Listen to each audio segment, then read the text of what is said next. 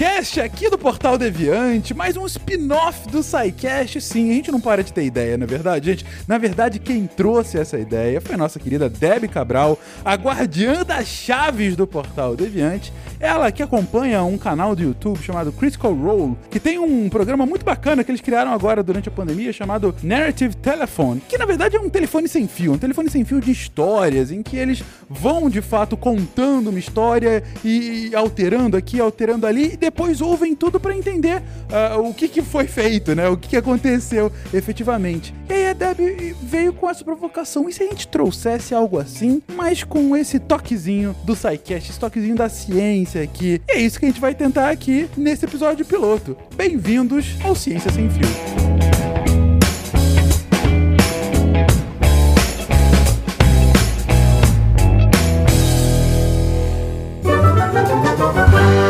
Ciência sem fio.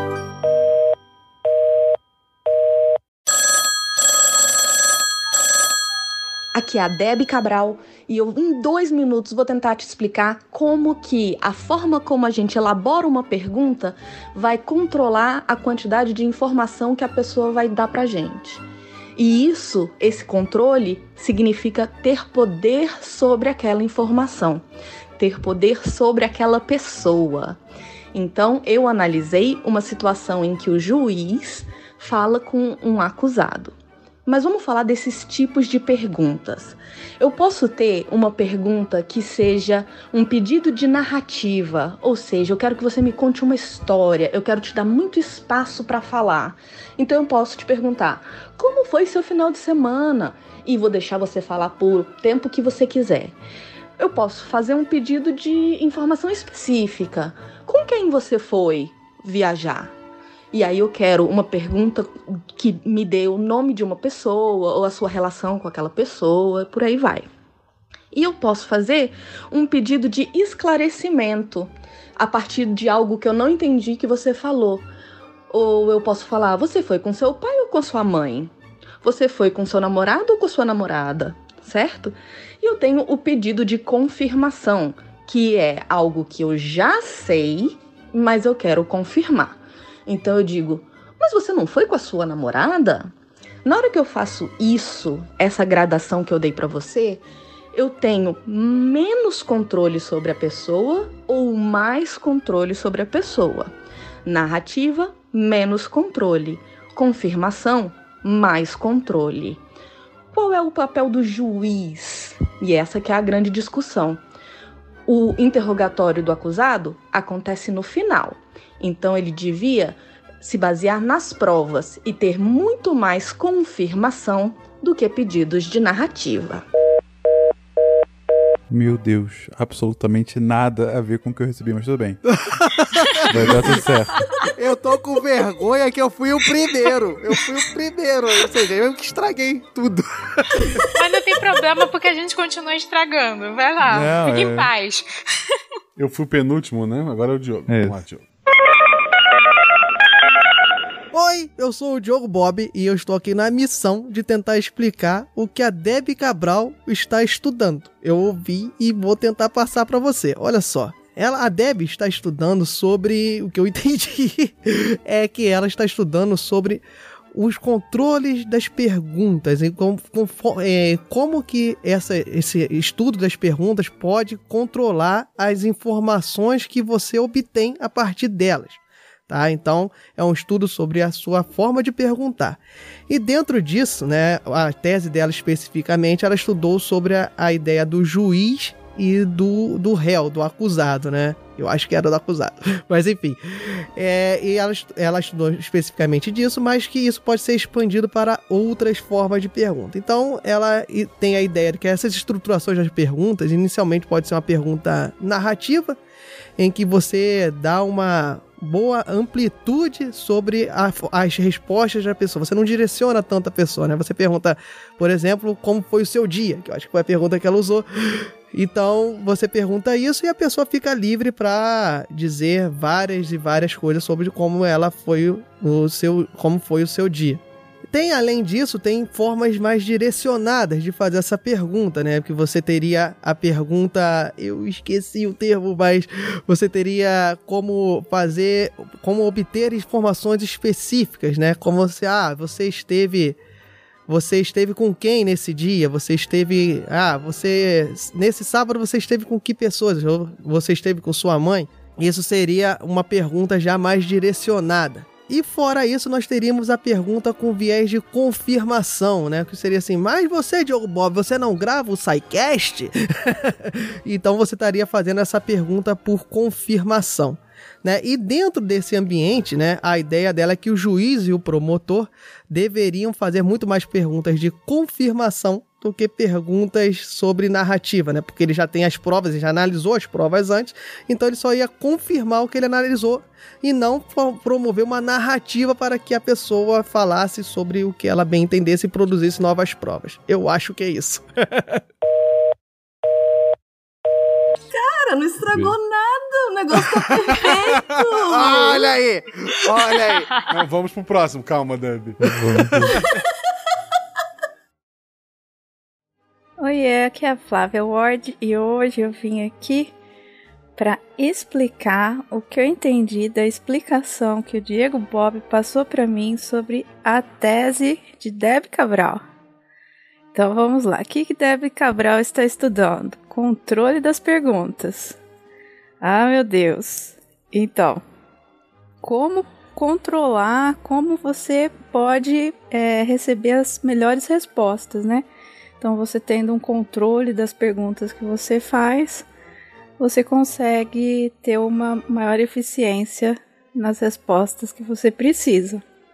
Então são três tipos de perguntas que podem ser feitas assim que tem condição de fazer esse controle.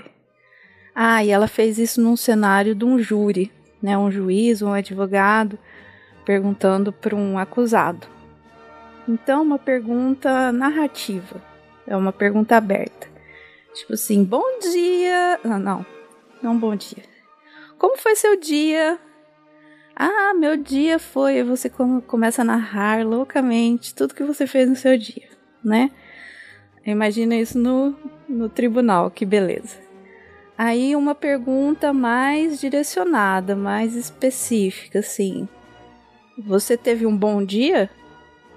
Aí a sua resposta fica entre sim ou não, né? Ou mais ou menos essa pergunta vai direcionando melhor. Ou então, ainda você tem a pergunta com viés de confirmação. Então, a partir do momento que você está lá no júri, e aí tem. O pessoal já tem provas, já tem argumentos, já tem um monte de coisa, fica mais fácil, segundo os estudos que Debbie fez, você confirmar aquelas situações ou não. Tipo assim, você não teve um bom dia, não é mesmo? Aí a pessoa fica, é, não, não foi, e começa a chorar, não foi mesmo, eu matei fulaninho. Então, é essa conclusão que Debbie chegou, que você fazendo uma pergunta com um viés confirmatório facilita bem o trabalho do, do jurado, né? Sua chamada está sendo encaminhada para a caixa postal e estará sujeita a cobrança após o sinal. Maravilhoso. Já sabemos quem estragou a tese. Não tenho culpa de nada, você que passou a informação e eu não posso dizer nada, que a minha cabeça entendeu assim. A Flávia é tão fofa que ela dá bom dia, a pessoa eu matei. Não, melhor assim. Ah, você faz uma pergunta, tipo, bom dia! Isso é uma pergunta. Ah, desculpa. Maravilhoso. Ai, gente. Vamos lá, e continua agora com a Bruna. A, a Bruna passou pra mim e depois pra ti, tá certo? Desculpa, Isso. Bruno. Eu devo ter estragado mais ainda, não se preocupa. Oi, gente, aqui é a Bruna Dia e eu vou. Nossa, é grande a fila agora. A Deb contou o que ela está estudando para o Diego Bob que contou para Flavinha, que me contou, e agora eu preciso explicar para vocês o que, que a Deb faz. Então, a Flavinha me falou que a Deb está estudando alguma coisa sobre controle de perguntas para que ela consiga de algum jeito, a partir desse controle das perguntas, e acho que da forma como as perguntas estão sendo feitas, é ela poder ter uma maior eficiência nas respostas. Então, pelo que eu entendi, não sei, mas que você perguntando, a forma como você pergunta, ela vai de algum jeito fazer com que a resposta te traga mais benefícios. Bem, pelo que a Flavinha me disse, é, a Deb está trabalhando no contexto jurídico, né, de um júri com advogados. É, não sei bem, não sei detalhes. Temos que perguntar para a Deb. Mas é, eu acho que a Deb está fazendo assim três tipos possíveis de perguntas que podem ser feitas. Que tem a narrativa, que é aquela ideia de você ficar contando tintim por tintim o que está sendo feito, né? Um pouco do que aconteceu. Então a pessoa, em vez de perguntar, vai falar assim um pouco de forma que a resposta seja dele dar detalhes. De uma forma, a segunda opção de pergunta é algo mais direcionado.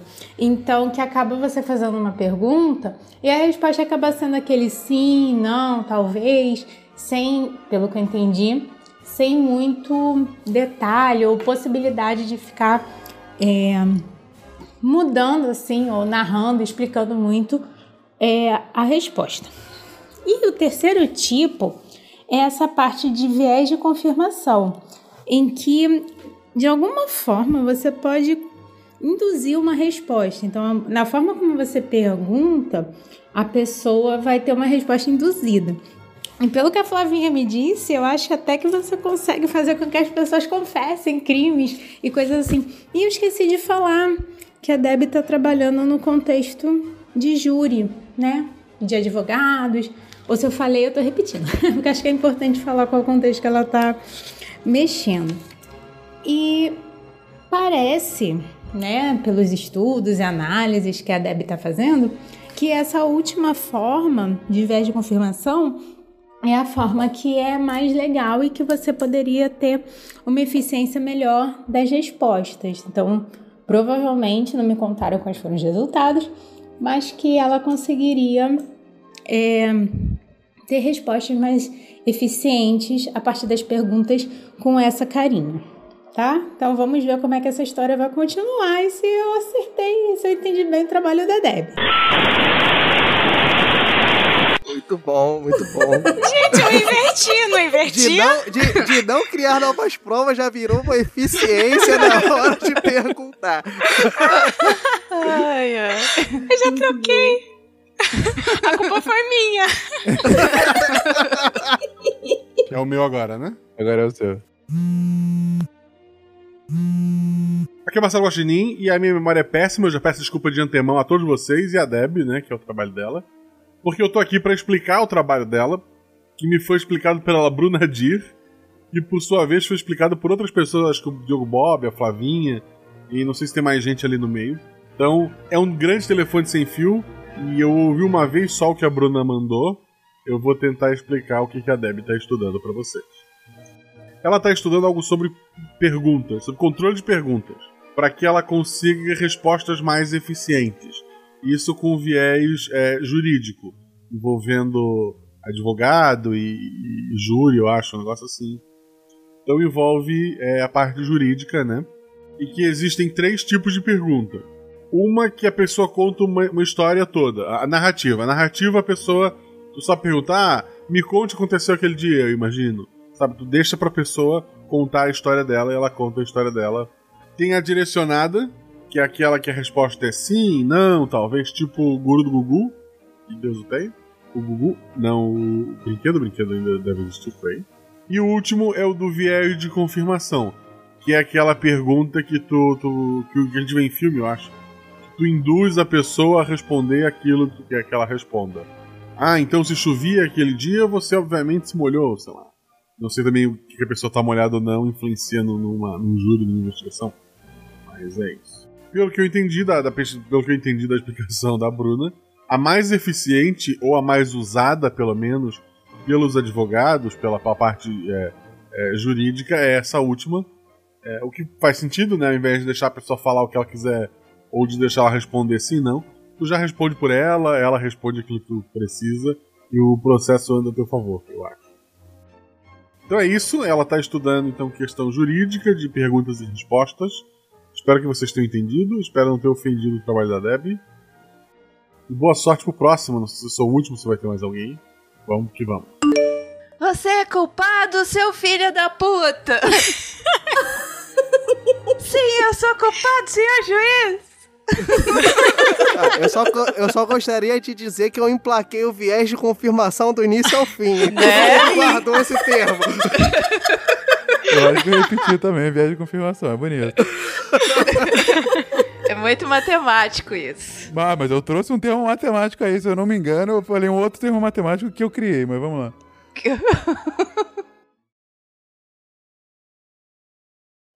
Agora eu vou dar a minha explicação sobre a explicação que o Guaxa deu, sobre a explicação da Bruna Dir, sobre a explicação da Flavinha, que em cima da explicação do Diogo Bob, que era a partir da explicação original da Deb sobre o que, que a Deb está estudando. A Deb está estudando formas de como conduzir melhor as perguntas, uh, em específico numa situação é, é, jurídica, né? Em, em, que advogados, na verdade, advogados não, em que você está fazendo uma pergunta, está tá conduzindo alguma testemunha ou algum tipo, enfim, de, de interlocutor, uh, e você quer é, é, saber como melhor aquela pessoa vai responder.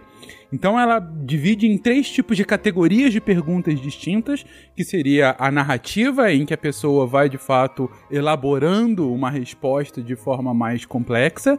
Uma, seria a segunda seria eh, tem um outro nome, mas eu acabei entendendo como booleana, né, que é sim ou não, né, ou, ou certo ou errado, coisa do gênero. E a terceira em que você está fazendo com que a pessoa responda a partir da sua narrativa, na verdade, né? Em que você vai conduzindo a resposta dela. É, imagino que aí já é uma conclusão minha disso, para que ela faça, para que você acabe chegando ao ponto que você, advogado ou você, investigador, quer concluir, né? Você vai, vai guiando assim, vai, vai rumando para ela. Então a Deb tá meio que estudando isso uh, a partir de um ponto de vista jurídico para entender melhor como essas questões de perguntas e respostas poderiam contribuir para o sistema, para a melhoria das perguntas e respostas, para uma melhor condução. Aí eu já não sei. Talvez ela tenha explicado isso no início, talvez não. Talvez ela não esteja estudando nada a ver com isso, talvez sim. Enfim, vamos ouvir dela, que eu acho que é melhor. É, a parte de qual é a pergunta mais eficiente também se perdeu no meio do caminho. Né? Não, legal que. Não, eu concordo que se Buliana tivesse vindo no começo, também tinha emplacado. Eu também acho. Gostei. Só é, só é um quarto tipo, né? Porque isso não existe no que ela fala. Não, absolutamente. É, é, tipo a pergunta de briga doméstica, né? É sim ou não? Só me responde isso.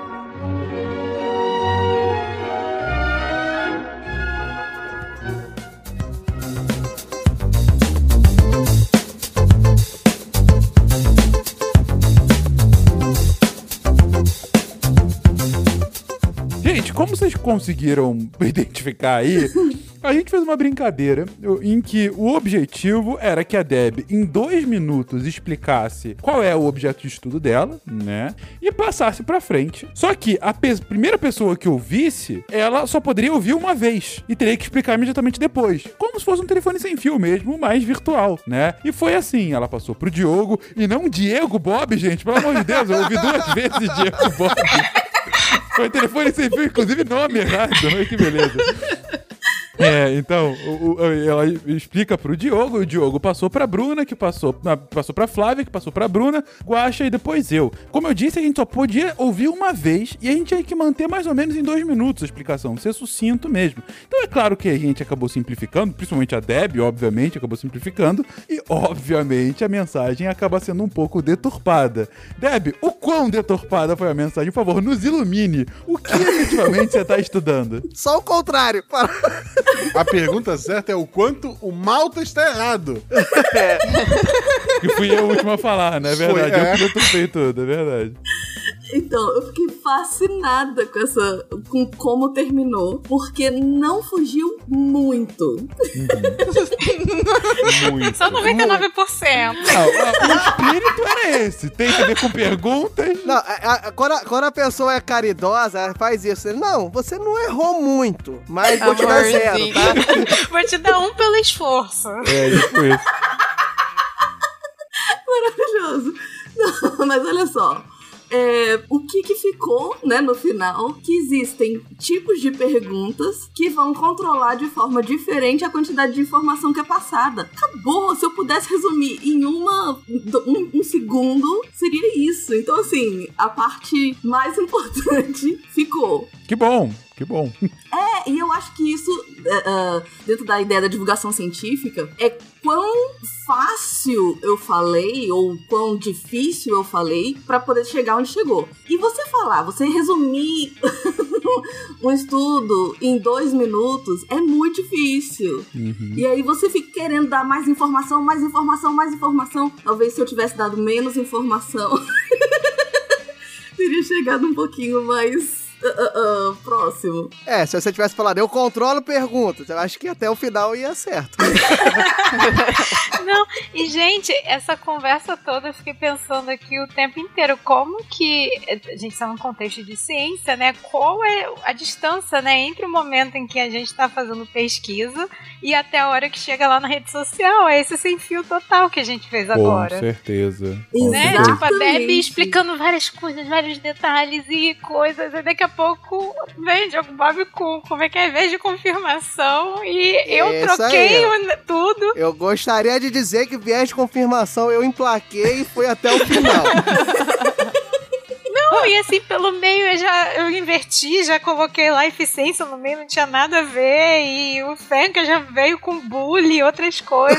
Pô, o Bulliano foi bonito, pô. Mas foi bonito, eu gostei. Só que assim, como essa distância, né, entre o que tá lá, Deb fazendo, e o que chegou agora no podcast, né? É, eu, eu, tentei emplacar o guru do Gugu e fui ignorado. Mas você já tava no final, Guacha. Você tinha que ser o primeiro. Se fosse o Diogo Bob depois de mim, ele tinha citado o Gugu também. É bem possível. Ele teria imitado o Gugu, inclusive. Isso, ia ser demais. Ia ser. Eu fiquei com, com dó do Bom Dia ter se perdido também. Pô, Bom Dia da Flavinha. A Flavinha já tava ficando as pessoas. Melhor né? exemplo de pergunta de todos os tempos. Uma pergunta que não é uma pergunta. Bom dia! Bom dia! Mas esse é um gancho maravilhoso, Diogo, porque assim, quando você fala para alguém bom dia, você espera que a pessoa te dê bom dia de volta, não? Sim. Isso, sim. Então, é, quando a gente fala de pergunta, a, nem sempre ela vai vir, é, a ideia, né, o, o conceito, o que, que é uma pergunta, não necessariamente vai estar com interrogação no final. A ideia é que uma pergunta é quando depende da sua intenção com relação ao outro. O que, que você está esperando do outro? Se você espera uma resposta, isso é uma pergunta! Então Flavinha esteve certo o tempo inteiro! Flavinha já sabia! I knew it! Não, e pior de tudo, né? Que eu ainda tentei falar, não, vamos tentar fazer a entonação, né? Bom dia? pra poder fingir uma pergunta. Não, eu, eu já tô feliz porque eu emplaquei um termo e dei um bom gancho, então eu tô garantido nesse projeto.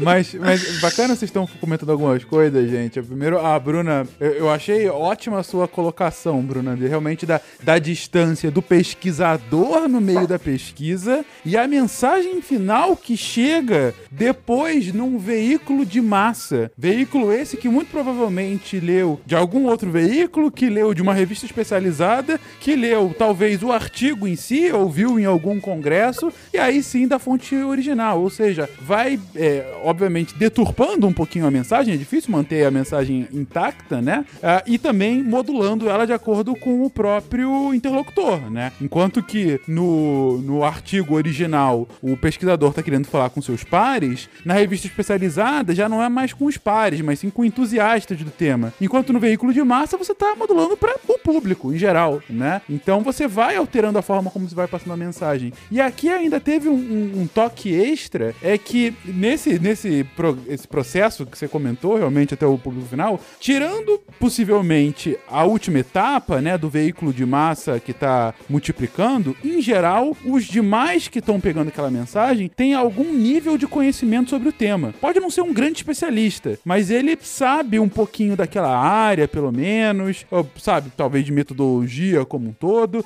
É claro que aqui todos estamos em um, um programa que está baseado no SciCast, a gente sabe bem ah, de ciência. Mas um ponto que foi interessante da composição da equipe é a gente é de áreas totalmente distintas. Então, a gente Primeiro que a Deb já tá estudando um negócio um pouco multidisciplinar, né? É, é, de fato, é uma coisa. É, é bem a cara dela, né? É linguística, mas aplicado em direito, né? Aplicado na prática jurídica. Só que aí passou por alguém de matemática, depois de biologia, né? Veterinária. Que não estragou a mensagem, deixa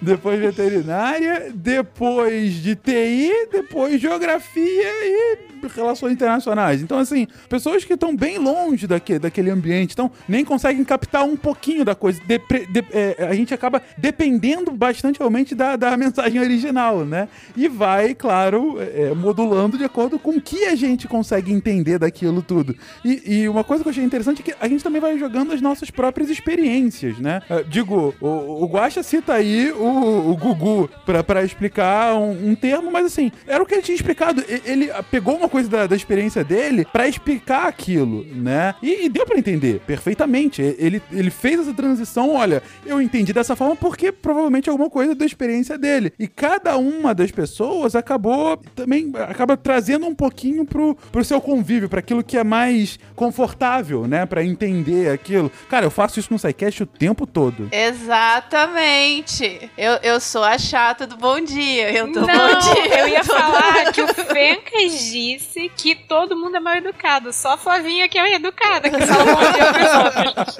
Exato. Não, o que eu achei legal, e acho que a Deb pode falar muito melhor do que eu, é a- até nessa questão da oratória, como certas expressões marcam, né? Que é, por exemplo, o viés de confirmação, que eu vou falar sempre, que emplacou, com a pergunta booleana, o controle de perguntas, essas coisas específicas marcam e elas vão indo até o final e você vai tentando adaptar ali o seu pensamento a essas expressões que são tipo a linha norte, né, do que você ouviu. É, e não só ahn, algumas palavras-chave, mas ahn, algumas estratégias. Eu acho que isso, inclusive, é uma estratégia de ajudar a como fazer divulgação científica. Porque na hora que eu enumerei, eu falo, ah, você pode fazer desse jeito, desse jeito ou desse jeito. Ahn, no final, apesar de terem comido um tipo de pergunta, porque ela realmente é muito parecida com a outra, você tem as três coisas. Todo mundo falou da narrativa, com o nome de narrativa, né? Independente de falar de contar história e tal. Todo mundo trouxe a palavra narrativa. Ahn, todo mundo trouxe a coisa da confirmação, ah, o sim ou não. Então, assim, ah, além de palavras específicas, da ideia do controle, que talvez eu tenha repetido mais vezes, eu nem sei mais. A gente não perdeu a conta. né? Um, dois, três. Era três coisas. É. Gente- a gente- a- Eu acredito que também não pode colocar muitos, muitos itens, né? Porque se passar de cinco aí, você começa a perder as contas, misturar muito, igual esse três aí, foi bem. É, talvez isso, né? Talvez, ah, até pela quantidade de tempo, e o fato de só poder ler uma, ou- ouvir uma vez, é, Aham. como que a gente pode deixar ah, essa fala mais, ainda mais, sei lá, fácil, né, de lembrar, porque eu fui dando exemplo, porque eu achei que essa era uma boa estratégia. Porque se eu falasse só assim, ah, uma coisa de narrativa, né, uma, uma pergunta que pede uma narrativa, né? Podia ter saído se qualquer se outra tivesse coisa. esse efeito sonoro, ia ficar marcante. É verdade, é verdade. Ehm, enfim, vocês têm alguma dúvida? Eu falo um pouquinho? Eu acho que sim, é, é desenvolver um pouco então. É, é- é- aqui, é, é claro, ainda mais por ser o primeiro episódio, a gente tá achando interessante o fenômeno em si, né? Como é que foi o telefone sem fio. Ficou claro que a mensagem, você até comentou, a mensagem principal acabou passando, né, Deb? Aquilo que você, você falou sobre diferentes tipos de perguntas e diferentes ah, utilidades.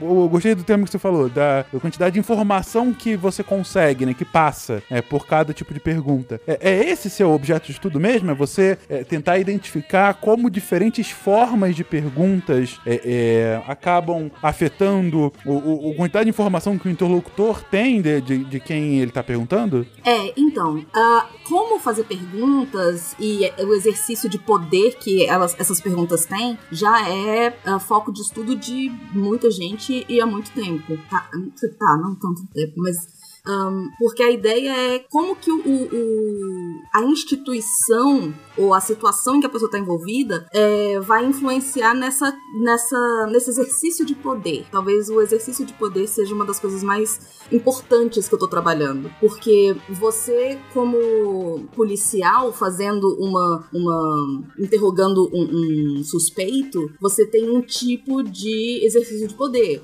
Você, como um advogado, uh, fazendo, perguntando para uma testemunha, vai ser outro tipo de poder, principalmente se a testemunha for sua, né? Você tá do lado daquela, daquela pessoa, ou se você tiver contra né, a testemunha contrária, enfim. É, se for um juiz fazendo, é outro papel. Então, o que eu discuti, e isso foi a minha discussão do mestrado, meu doutorado já tá indo para um caminho completamente diferente, é, que. Perdi minha linha de assim, calma. É, busca o fio.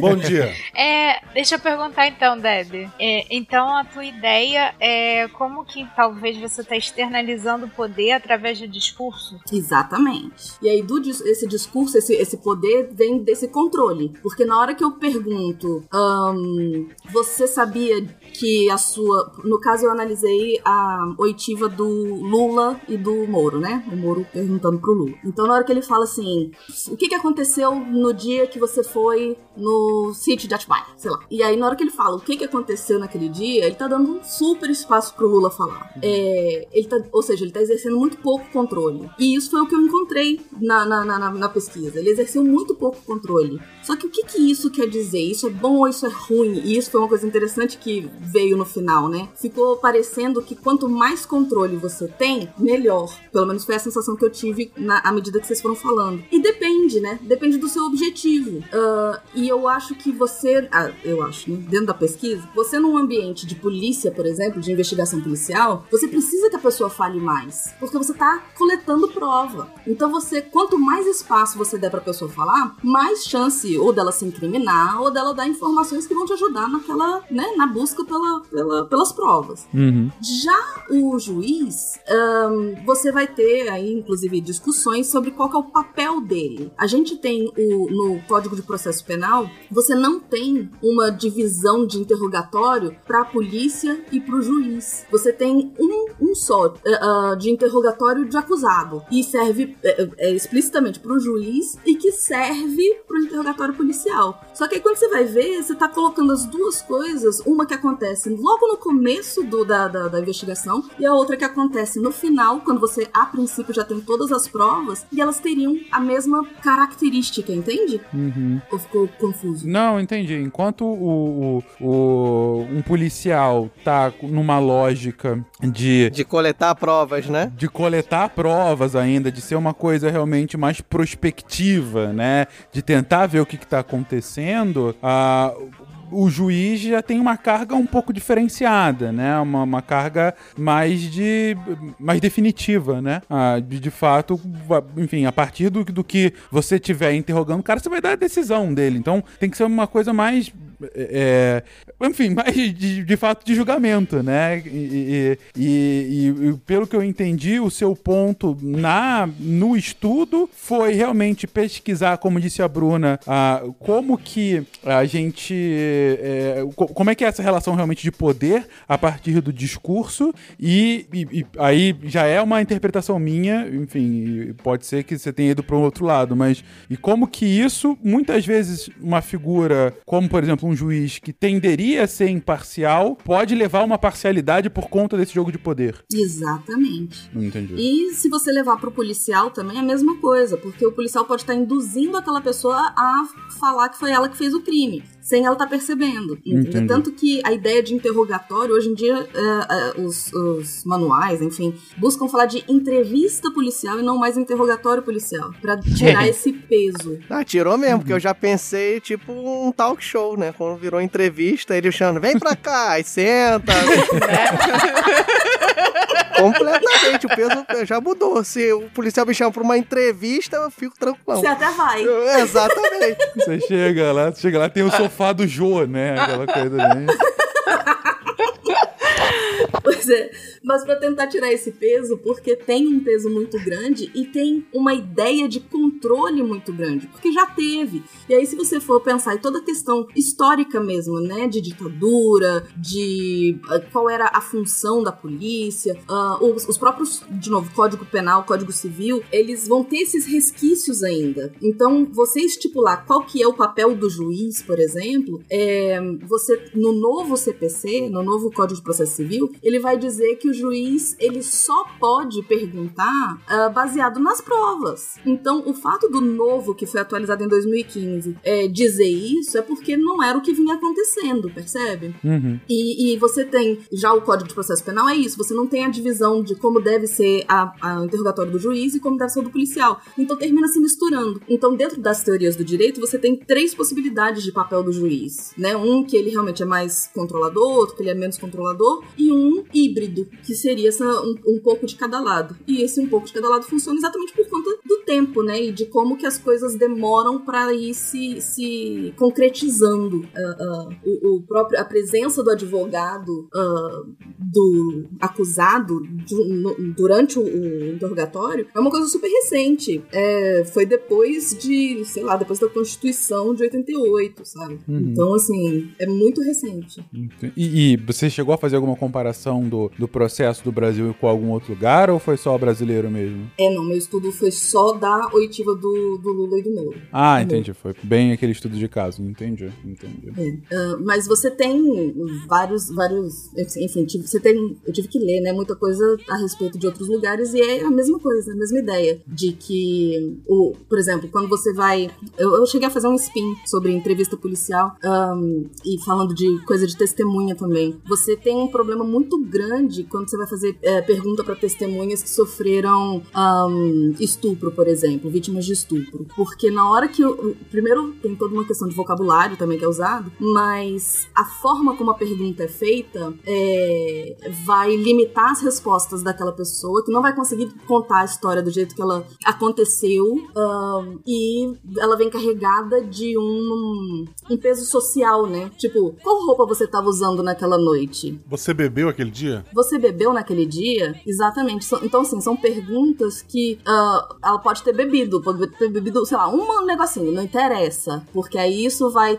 acessar a memória do júri de que quem bebe tá. né? É uma, é uma, uma construção toda cultural em volta daquele comportamento. Você tava sozinha na rua? Isso. É, não, e isso acabou. Acabei lembrando de um seriado que saiu tem um tempinho na Netflix. É, acho que era inacreditável o nome do seriado, mostrando um caso real é, nos Estados Unidos, falando sobre um caso de estupro que aconteceu. Aí você vê a condução que foi dada de um caso de estupro, é, homens fazendo pergunta pra menina e de, de, uma forma bem agressiva, e depois um outro caso que aconteceu e já era é, uma mulher fazendo pergunta e como era o comportamento dessas perguntas e a resposta das vítimas em relação a isso, como que cada uma ia mostrando o enredo, tanto que a série não quero dar spoiler, mas um lado você começava a achar que era uma mentira e você via uma discriminação, e de uma outra forma você já ficava com pena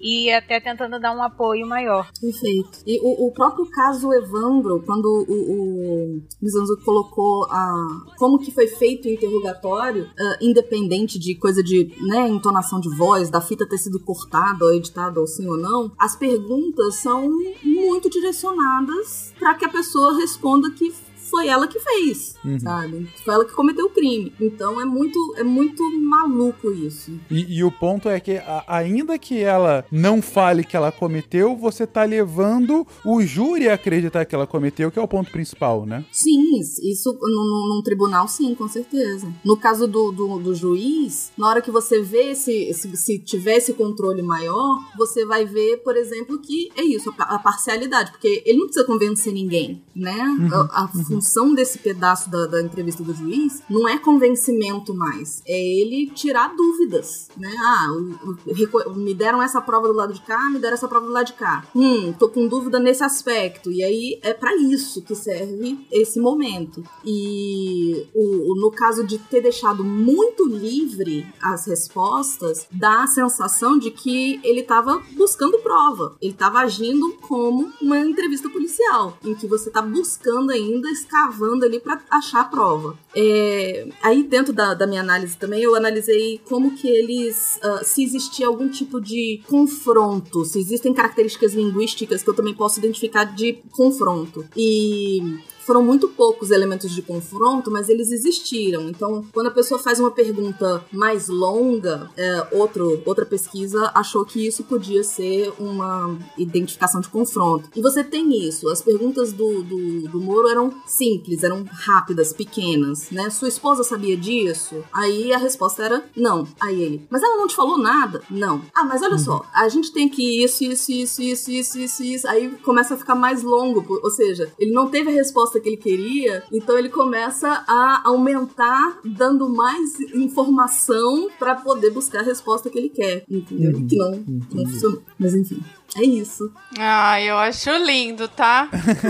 A pesquisa da Deb. Eu fico assim, apaixonada nisso. Adoro esse converseiro todo. Pergunta, responde.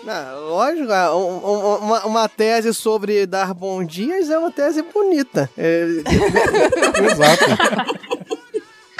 Porque se o- imagina o seguinte: se o advogado dá bom dia pra testemunha, ele já abre todo um, um carinho ali, uma, uma, uma intimidade pra pessoa se abrir. Uma afeição. A gente, já pode, a gente pode criar uma nova tese agora. Oportunidade de respostas, lógico. É isso aí. Eu tô pensando só na musiquinha do, desse episódio, vai ser aquela Bom dia, o sol já nasce. Deve, só pra finalizar mesmo, a gente já tá aqui. Esse- esses episódios, enfim, caso continue o projeto, e volto nisso daqui a pouquinho, gente, vão ser mais curtinhos de qualquer forma, mas deve, pra finalizar, uma, uma pergunta. Então, é, baseado nesse seu estudo, baseado no bastante que você já leu sobre e tudo mais, é, ainda assim, seria possível uma neutralidade plena? Porque eu imagino que é é difícil chegar ne- nesse equilíbrio, né? De alguma forma, você tende a direcionar, ou não, ou, ou- dá pra você, pelo menos, garantir um pouquinho mais de neutralidade, seja pro policial, seja pro juiz, ou qualquer um que vai ter essa posição hierárquica, essa posição de poder no momento, né? Essa pergunta é perfeita. Ah, primeiro, porque eu acho que se você tem essa consciência linguística de que a forma como você está construindo a pergunta vai influenciar, você, pode, você tem como fazer, sei lá, treinamentos, você tem como deixar as pessoas conscientes e elas vão fazer esse processo melhor, né? Ou com a intenção certa. Uhum. É, então, talvez desse pra gente buscar um pouco mais essa neutralidade. No entanto, o que eu acho que seria uma contribuição é a gente repensar toda essa ideia de neutralidade. E aí isso entra também no, no, no que agora realmente eu tô indo pro doutorado, que é uma, uma é repensar. É viável? É possível? O que que se quer dizer com essa neutralidade? Ahn, porque ah, dentro do, do, do direito, aí as pessoas que são da área podem me corrigir, é, eles não consideram imparcialidade exatamente imparcialidade, né? Ela tem uma outra conotação, é um pouco diferente, não, não quer dizer exatamente, sei lá, neutralidade, é, mas, enfim, eu acho que tudo isso é um, um questionamento e é uma pesquisa que pode contribuir para a gente repensar ah, isso, eh, se existe e como que a gente pode, al- não, pode alcançá-la, porque eu acho que não vai ser possível alcançar nunca, mas como que a gente pode tentar estruturar de uma maneira diferente. Aí quando, quando você chegar nesse nível, você vem aqui de novo que a gente vai dizer que você instituiu a neutralidade.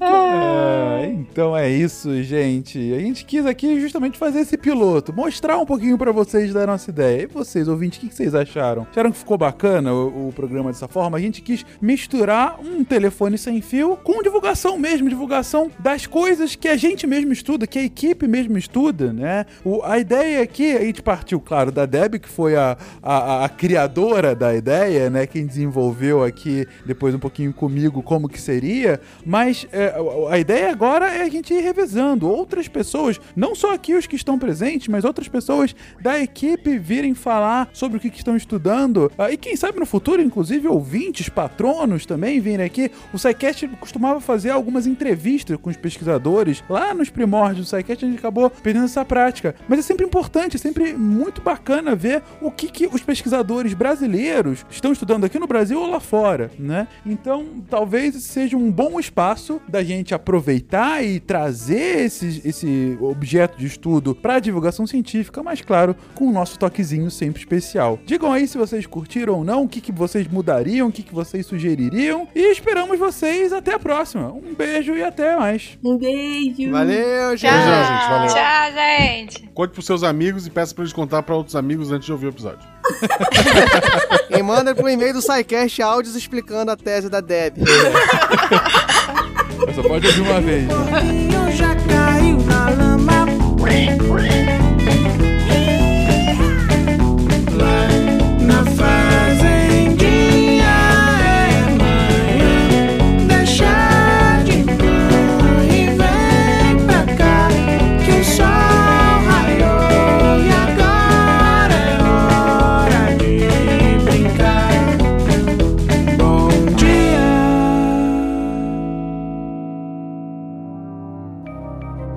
Este programa foi produzido por Mentes Deviantes deviante.com.br.